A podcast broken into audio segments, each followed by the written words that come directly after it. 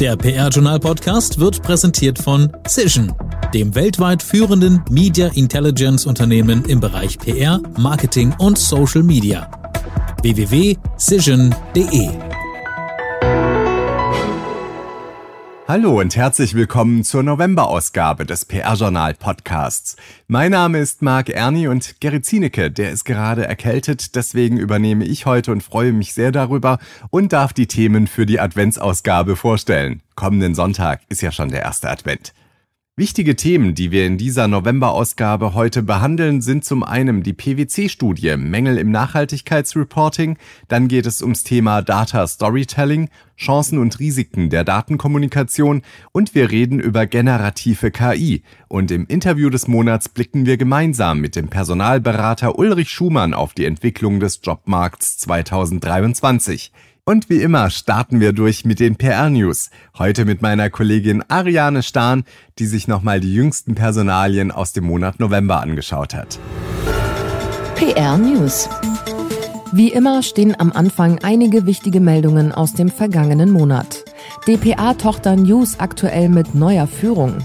Ab dem 1. Dezember führen Petra Busch und Vitunan Lingeswaran die größte der DPA-Töchter und bilden gemeinsam die Geschäftsführung. Die bisherige Geschäftsführerin Edith Stier-Thompson legt Ende November wie geplant altersbedingt ihre Funktion nieder. Auch Co-Geschäftsführer Frank Rumpf, der im Juli 2022 die Nachfolge des langjährigen Geschäftsführers Frank Stadthöfer antrat, gibt seinen Job auf. Annette Fischer leitet Standortkommunikation bei Roche. Annette Fischer hat mit Wirkung zum 1. November die Leitung der Standortkommunikation bei Roche in Deutschland übernommen. In dieser Funktion leitet sie die Kommunikationsteams der Roche-Standorte Mannheim, Penzberg und Ludwigsburg und ist Teil des Leitungsteams von Claudia Fleischer, Geschäftsführerin der Roche Diagnostics GmbH. Zuvor war Fischer für den Automobil- und Industriezulieferer Scheffler tätig. Flix holt Iris Brand für die externe Kommunikation an Bord. Iris Brand ist seit September bei der Flix SE in München. Sie verantwortet seither die globale Unternehmenskommunikation des Travel Tech Unternehmens und soll die Bereiche Thought Leadership, Reputation Management und ESG Kommunikation strategisch weiterentwickeln. Ihr zur Seite stehen Rosa van Rest als Senior Manager Corporate Communications und Sebastian Mayer als Leiter PR Dach. Dann haben wir noch einen Terminhinweis auf den Krisenkommunikationsgipfel 2024, der am 6. März in München stattfinden wird. Unter der Überschrift Strategien gegen den Vertrauensverlust gibt es dort spannende Einblicke in die Themen Reputationsmanagement und Krisenkommunikation. Das PR-Journal ist auch in diesem Jahr wieder Medienpartner der Veranstaltung. Weitere Informationen und die Möglichkeit zur Anmeldung gibt es daher unter der Webadresse pr-journal.de. Ja, vielen Dank, Ariane. Und damit ein Hinweis in eigener Sache. Willkommen in der Weihnachtszeit. In dieser besonderen Adventszeit haben wir eine aufregende Aktion für euch vorbereitet. An jedem Adventssonntag verstecken wir in einer unserer Rubriken ein Rätselbild mit Wortstückchen. Euer Job? Entschlüsselt das versteckte Lösungswort. Sobald ihr es gefunden habt, schickt es uns bis zum 31. Dezember 2023 an unsere Marketingfachfrau Vivian Pitruk, pitruk at pr-journal.de. Und was winkt euch als Belohnung? Das ist eine Überraschung, die euch im Januar erwartet. Es wird knifflig, aber es lohnt sich, denn diejenigen, die das Lösungswort knacken, dürfen sich auf ein Päckchen von uns freuen. Macht mit, schnappt euch eure Detektivbrillen und taucht ein in die Welt unserer Adventsrätselaktion. Alle Details findet ihr natürlich im PR-Journal. In unserer Rubrik Recht und PR geht es heute um das vermeintliche Recht auf Löschung, also darum, wann Medien digitale Spuren tilgen müssen. Medienanwältin Patricia Kronemeyer weist zwar darauf hin, dass der Gesetzgeber mit Inkrafttreten der Datenschutzgrundverordnung DSGVO im Jahr 2016 dem Schutz persönlicher Daten einen sehr hohen Stellenwert eingeräumt hat. Und doch gibt es da Grenzen. Geschichte darf nicht verfälscht werden und das Recht auf freie Meinungsäußerung ist ein hohes Gut. Gerade wenn es um Medienberichterstattung geht, gilt es, die unterschiedlichen Ansprüche sorgfältig abzuwägen. Ja, gegen rechtmäßig verbreitete Altmeldungen besteht für den Betroffenen grundsätzlich kein Löschanspruch gegen die Presse. Der Leser muss allerdings erkennen können, dass es sich um keine aktuellen Beiträge handelt.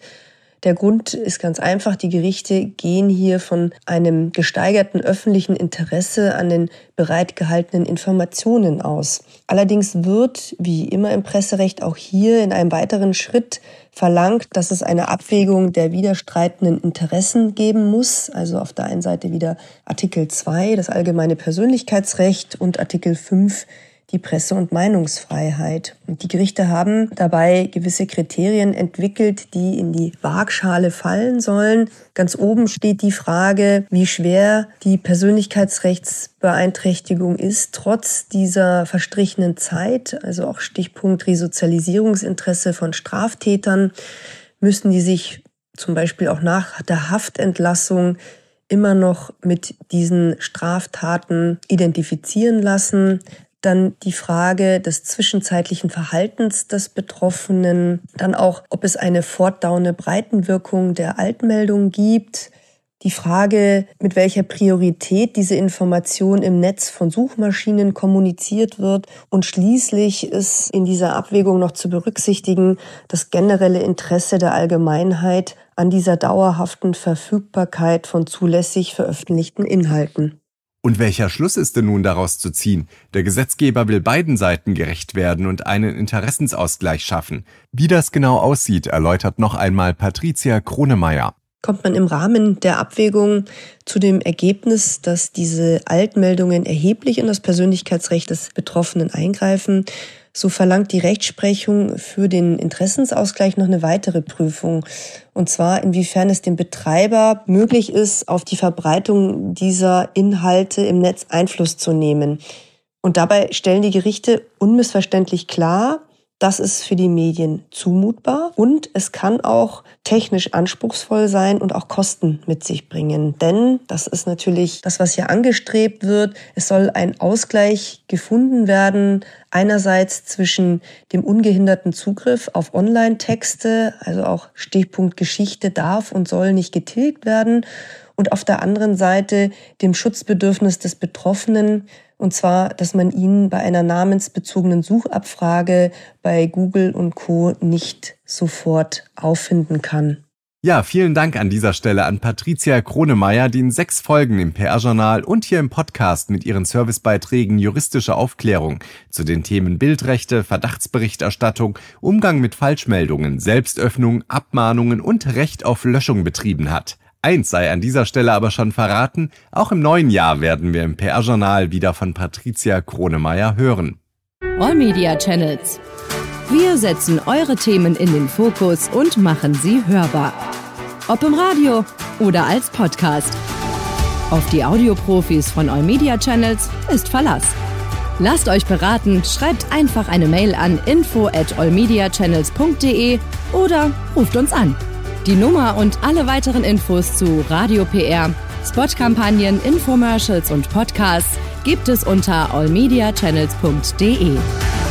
All Media Channels, Hörfunk PR und mehr. Top-Thema des Monats. Und damit sind wir dann auch direkt bei den Top-Themen des Monats. Und dazu spreche ich jetzt wieder mit dem Chefredakteur Thomas Dillmann. Und unsere Themen sind heute einmal die PwC-Studie Mängel im Nachhaltigkeitsreporting. Dann geht es ums große Thema Data Storytelling, Chancen und Risiken der Datenkommunikation. Und zu guter Letzt reden wir über die generative KI. Und im Interview des Monats, da blicken wir dann gemeinsam mit dem Personalberater Ulrich Schumann auf die Entwicklung des Jobmarkts 2020. 2023. Jetzt geht's aber wieder direkt los und ich sage erstmal Hallo, PR-Journal-Chefredakteur Thomas Dillmann. Hallo Marc, ich grüße dich. Dann legen wir doch direkt los mit der PwC-Studie Mängel im Nachhaltigkeitsreporting und das dies ja ordentlich aufhorchen im November. Investoren haben nur bedingtes Vertrauen in Nachhaltigkeitsberichte. So lautet zumindest eines der Kernergebnisse einer weltweit durchgeführten Befragung von PricewaterhouseCoopers. Im Rahmen des Global Investor Survey 2023 äußern fast alle der befragten Investoren Zweifel daran, dass die Nachhaltigkeitsberichte der Unternehmen auch wirklich verlässlich sind. Ja, und äh, das offensichtlich in erheblichem Umfang, denn 98 Prozent äh, sagten, dass die Unternehmensberichterstattung zur Nachhaltigkeit zumindest in gewissem Maße äh, nicht untermauerte Behauptungen enthält. Und immerhin auch noch 40 Prozent konstatierten zudem unzutreffende Angaben in großem Ausmaß. Besonders unzuverlässig sind nach Ansicht der Befragten die Angaben zum Thema Nachhaltigkeit, insbesondere mit Blick auf Umwelt- und Sozialbelange und die Wesentlichkeitseinschätzung. Deshalb soll das Vertrauen in die berichteten Daten äh, erhöht werden. Diesen Schluss zieht man eben daraus und das eben, um mit unabhängigen Prüfungen mehr Sicherheit zu erlangen. Mhm. Und wie ist das Ganze einzuordnen? Nun, Nadja Picard, die also das äh, Global Reporting bei PwC Deutschland verantwortet, sagt, ich zitiere, die Unternehmen bemühen sich erkennbar um eine konsistente Nachhaltigkeitsberichterstattung. Hier ist allerdings noch mehr möglich und nötig. Die Befragung zeigt, wie schon in den Jahren zuvor, wie groß das Bedürfnis der Investorinnen und Investoren nach verlässlichen Nachhaltigkeitsinformationen ist. Zitat Ende. Okay, ja, und ein Thema im Global Investor Survey 2023 von PwC war ja auch der Einsatz von KI. Wie stehen denn da die Investorinnen und Investoren dem Einsatz von KI überhaupt gegenüber? Also insgesamt 90 Prozent der Investoren sehen es als entscheidend für die Wertschöpfung an, dass Unternehmen künstliche Intelligenz schneller als bisher für sich nutzen. Zugleich sind sie sich auch der Risiken bewusst, die äh, mit dem KI-Einsatz einhergehen. Also genannt wurden hier vor allem ja, unzureichende Governance-Prozesse und Kontrollen sowie eben das Thema Datensicherheit. Also das waren insgesamt 92 Prozent, die diese äh, Bedenken zum Ausdruck gebracht haben. Und aber auch gefolgt von dem Risiko, äh, dass man ja möglicherweise auch von falschen Informationen ausgehen muss. Hm. Okay, dann können wir dieses Thema erstmal abschließen. Vielen Dank soweit, Thomas. Wer dazu mehr wissen will, der findet natürlich im PR-Journal den Link zur PwC-Webseite, wo weitere Informationen zum Global Investor Survey 2023 von PwC stehen und wo die Studie auch heruntergeladen werden kann. Und damit kommen wir direkt zum zweiten Thema und da geht's um Data Storytelling. Chancen und Risiken der Datenkommunikation, das klingt ja vom Titel her erstmal nach einer How-to-Do-Geschichte, oder? Ja, das könnte man sagen, aber aus meiner Sicht ist es noch mehr, denn unsere Autorin äh, Melissa Walker hat es nicht dabei belassen zu erklären, wie Data Storytelling funktioniert. Als Expertin hat sie explizit auch auf die Risiken des Data Storytellings aufmerksam gemacht und äh, Expertin ist sie, weil sie als Senior Consultant Research und Data Storytelling bei der Frankfurter PR-Agentur Adel und Link im Einsatz ist. Mhm. Was sind denn so die größten Risiken im Zusammenhang mit einer Story, die komplett auf Daten basiert?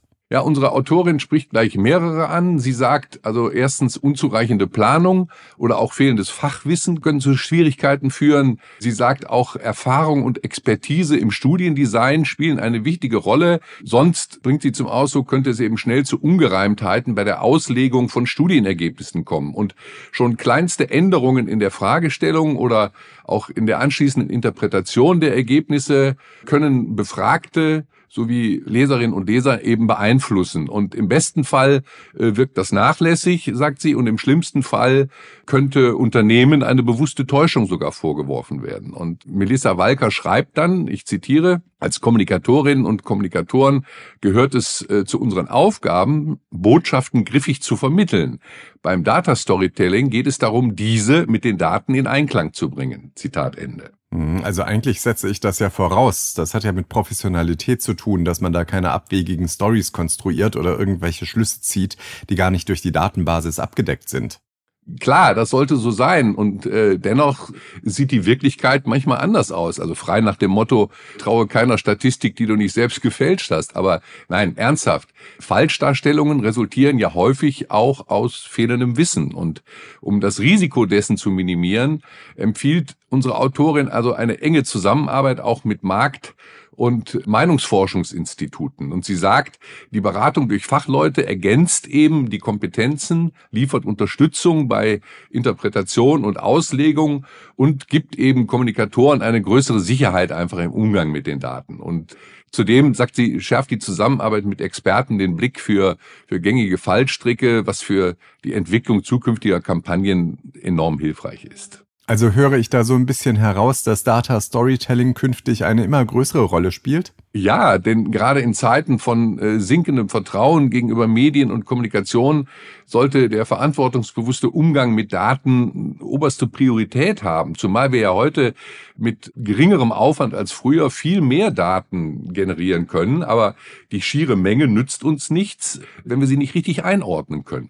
Und damit kommen wir direkt zur generativen KI in einem Gastbeitrag. Da hat sich Gregor Schermolik, General Manager und Head of Product bei der Kölner Agentur OSK mit dem Thema beschäftigt. Er macht sich Gedanken über den Umgang mit und dem Einsatz von generativer KI in der Wirtschaft und ganz insbesondere in der Agenturbranche.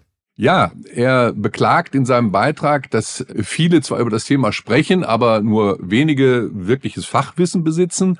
Und er sieht die Gefahr, dass es teilweise zu einer verzerrten oder auch populistischen Diskussion kommt und dass man es versäumt, ja, eine langfristige KI-Strategie aufzubauen.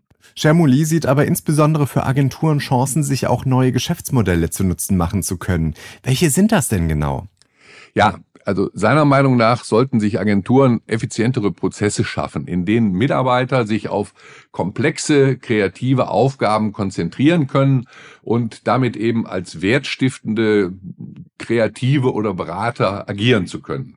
Ihm schwebt wirklich vor, dass Agenturen ihr Wissen auf dem Feld der KI als besonderen USP einsetzen und äh, dafür sorgen mit einer Art Angebot für Compliant KI, Bedenkenträger, die eben immer wieder Aspekte anführen wie Datenschutz äh, oder Urheberrechtsverletzungen, dass man, äh, wenn man da sehr kompetent auftritt und sich wirklich da so eine Art Produkt schafft als Agentur, dass man da eben die Bedenken aus dem Weg räumen kann und eine Agentur daraus eben für sich Kapital schlagen kann, weil sie dann eben auf diesem Feld als Experte auftreten können.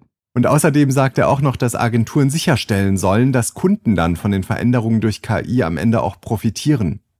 Ja, darauf legt er größten Wert. Er sagt also ganz klar, die Kunden sollten selbstverständlich im Fokus stehen. Das ist ja im Agenturgeschäft so, aber hier sollten sie auch äh, praktisch in die Gestaltung einer KI-Roadmap einbezogen werden, um die Veränderungen, die in den Agenturen anstehen, eben kundenorientiert zu gestalten. Und er empfiehlt äh, Entscheidern in Agenturen, da wirklich jetzt entschlossen zu handeln, äh, KI schrittweise zu implementieren und in die Qualifikation von Mitarbeitern zu investieren. Und äh, die Führungskräfte, sagt er zudem, sollten diesen Kulturwandel und die Mentalitätsveränderungen vorleben, Unsicherheiten ansprechen und aber eben auch eine Kultur des Experimentierens fördern. Ja, also alles in allem ein Beitrag, der sich aus praktischer Sicht ganz konkret und aus der Agenturperspektive mit den Chancen der Veränderung durch KI beschäftigt. Und wer das Ganze nochmal komplett nachlesen möchte, was wir hier so ein bisschen im Zeitraffer angerissen haben, der findet den Beitrag auch nochmal im PR-Journal unter www.pr-journal.de. Und damit sage ich vielen lieben Dank, Thomas. Sehr gerne. Auf ein Wort mit und einen kleinen Auszug aus dem Interview des Monats, das hören wir wie immer jetzt schon. Wie hat sich denn der Jobmarkt 2023 in der PR- und Kommunikationsbranche entwickelt? Was ist für 2024 zu erwarten? Welche Rückschlüsse lassen sich von der Personalentwicklung auf das gesamte Marktgeschehen ziehen? Haben sich New Work-Elemente durchgesetzt? Welche Einflüsse hat die Generation Set auf den Jobmarkt? Diese und viele weitere Fragen beantwortet der Kölner Personalberater Ulrich Schumann. Hier die ersten Antworten aus dem Live-Interview, das wie immer Chefredakteur Thomas Dillmann geführt hat. Steigen wir jetzt in die harte Materie ein, ins Thema, wie sich der Markt 2023 ganz allgemein entwickelt hat. Mal deine Einschätzung. Ja, also wenn du vom Markt sprichst, dann sind es ja mindestens mal zwei Blickrichtungen. Die Branche selbst, das sind streng genommen ja nur die Agenturen. Äh, nur dort wird ja mit Kommunikation auch messbares Geschäft generiert. Das andere ist das Berufsfeld der Kommunikation, wo die Entwicklung der Budgets und die Anzahl der Stellen eigentlich gemessen werden kann. Beide Felder hängen dann von der Nachfrage nach Kommunikationsleistungen ab. Und die hat sich in 2023 in der Betrachtung jetzt des Gesamtmarktes nach unserer Wahrnehmung nicht rückläufig entwickelt, aber sie dürfte, wenn überhaupt, auch nicht groß gewachsen sein. Also spiegelt das, was du sagst, im Grunde genommen das Nullwachstum, was wir haben, oder das leichte Minuswachstum der gesamten Wirtschaft ungefähr wieder. Also ich bin gespannt, was dann wirklich mal in Zahlen gegossen Ende 2023 oder Anfang 24 für das zurückliegende Jahr dann äh, bei rauskommt. Aber ich bin sicher, es wird ähnlich wie du gerade sagst, entweder ein Nullwachstum, eine schwarze Null geben oder ein leichtes Plus, was für die Kommunikationsbranche ja schon fast ein gefühltes Minus ist, wenn man so die letzten Jahre 2020 mal ausgenommen betrachtet. Klar, wir werden es im nächsten PR-Journal-Ranking von Gerhard Pfeffer natürlich genau ermitteln, wie sich das bei den jetzt eben auf der Agenturseite entwickelt hat. Aber ja, interessant, deine Prognose an der Stelle. Wir werden das überprüfen. Was hörst du denn aus den Agenturen und Pressestellen, wie das Jahr 23 war und was sie für das Jahr 24 erwarten? Mhm. Kannst du eine Prognose ableiten? Oh, ich glaube, wenn ich die wirklich könnte, seriös, dann hätte ich noch einen ganz anderen Job außer dem, den ich, den ich heute mache. Zur Branche an sich, also den Agenturen, da ist euer Pfeffer-Ranking ja wirklich das aussagekräftigste Instrument und das Wachstum war, glaube ich, knapp 13 Prozent im letzten Jahr. 12,8, genau. Beim Umsatz und 7 Prozent, glaube ich, bei den Mitarbeitenden. Also alles, was ich jetzt äh, über das aktuelle Jahr 2023 höre und, und auch erlebe im Alltag, deutet jetzt nicht auf ein vergleichbares Wachstum hin, sondern eher auf das, was ich gerade gesagt habe. Es ist aber auch kein größerer rezessionsbedingter Einbruch. Also die Signale sind allerdings von Agentur zu Agentur sehr unterschiedlich. Was jetzt das Berufsfeld der Kommunikation insgesamt betrifft, also die Nachfrage nach Experten aus der Industrie und, und von Institutionen, gilt eigentlich Ähnliches. Äh, die teilweise, ja, aber auch da fast zweistelligen Zuwächse der Jahre 21 und 22, die, diese werden sicherlich jetzt in diesem Jahr nicht fortgesetzt werden. Äh, das mache ich jetzt, was uns betrifft, nicht an der absoluten Zahl unserer Suchaufträge fest, sondern äh, zum einen am Verhältnis von neu geschaffenen Stellen zu Ersatzbesetzungen, denn nur die ersten bedeuten Wachstum am Ende und zum anderen aber auch aus den vielen Gesprächen mit KommunikatorInnen mit denen wir uns ja tagtäglich austauschen und die uns äh, aus ihren Unternehmen berichten. Berichten für 2024 wage ich wirklich keine Prognose. Äh, dazu gibt es einfach viel zu viele Unbekannte in, in den Märkten. Es sind Entwicklungen in beide Richtungen denkbar. Ich selbst bin schon von Grund auf Optimist generell dass die Rezession, die ja absehbar ist und die ja auch kommen wird, nicht voll auf die Kommunikation durchschlagen wird. Ah, interessant, ja. Aber haben wir denn noch einen, also ist ja immer die Rede davon, dass wir einen Arbeitnehmerinnen- und Arbeitnehmermarkt haben, wo im Grunde die Suchenden eigentlich die besseren Karten haben, wenn man das so flapsig ausdrücken kann. Kannst du das so bestätigen? Ja, der Personalmarkt hat sich vielleicht ein klein wenig entspannt, ja. Aber es ist nach unserer Wahrnehmung am Ende immer noch ein Nachfrageüberhang da. Allerdings mit sehr unterschiedlichen Entwicklungen in den einzelnen Branchen und auch in den einzelnen Themenfeldern. Ja, es gibt noch einen Arbeitnehmermarkt. Ja, vielen Dank. Und das Podcast-Interview in voller Länge gibt's natürlich wieder am kommenden Montag, den 4. Dezember, im PR-Journal Interview des Monats zu hören. Und jetzt heißt es wieder Jobs, Jobs, Jobs. Karrieresprungbrett. Und hier möchten wir wieder wie immer ein bisschen Lust und vielleicht auch Appetit machen auf unsere Jobbörse. Die gibt's natürlich unter jobs.pr-journal.de. Und jetzt legen wir auch wieder direkt los mit dem einen oder anderen Job. Wie wär's denn zum Beispiel mit der Lidl Stiftung und Co. KG in Neckarsulm? Die suchen einen Experten Content und Communication im Bereich Corporate Communications. Und in der Stellenausschreibung sagen sie, dass es ihnen besonders wichtig ist, Lidl als Marke mit konstanten Botschaften und relevanten Inhalten zu präsentieren und dabei als Team immer auf Augenhöhe zu agieren. Dann haben wir noch was für diejenigen, die mal reinschnuppern möchten in die Unternehmenskommunikation, denn die DK Investment GmbH in Frankfurt am Main, die sucht einen Trainee in der Unternehmenskommunikation. Die DK Bank Deutsche Girozentrale gehört ja zu den systemrelevanten europäischen Geschäftsbanken und als Teil des weltweit größten Finanzverbundes der Sparkassenfinanzgruppe blickt sie auf eine lange Tradition. Und dann haben wir noch The Quality Group GmbH. Die suchen in Hamburg einen PR- und Communications Manager für die Marken ESN, More Nutrition und Foodist. Ja, und das war natürlich wieder nur eine ganz kleine Auswahl aus den aktuellen Jobanzeigen. Einfach mal vorbeischauen auf jobs.pr-journal.de. Dort gibt es noch vieles mehr. Und damit dann nochmal kurz etwas in eigener Sache.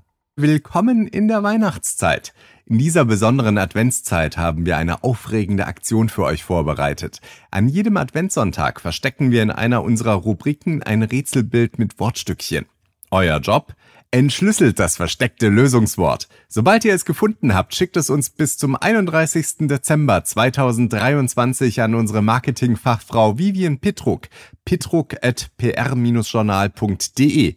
Und was winkt euch als Belohnung? Das ist eine Überraschung, die euch im Januar erwartet. Es wird knifflig, aber es lohnt sich, denn diejenigen, die das Lösungswort knacken, dürfen sich auf ein Päckchen von uns freuen. Macht mit, schnappt euch eure Detektivbrillen und taucht ein in die Welt unserer Adventsrätselaktion. Alle Details findet ihr natürlich im PR-Journal. Das war es dann auch schon wieder mit dem PR-Journal des Monats November. Und hier nochmal kurz der Hinweis am kommenden Montag auf das Interview des Monats in voller Länge mit Personalberater Ulrich Schumann. Und dann schon mal wichtig, unbedingt vormerken, der nächste PR-Journal-Podcast, der erscheint bereits am 14. Dezember. Bis dahin sage ich vielen Dank fürs Zuhören und tschüss, schöne Adventszeit. Der PR-Journal Podcast wurde präsentiert von Cision dem weltweit führenden Media Intelligence Unternehmen im Bereich PR, Marketing und Social Media. www.cision.de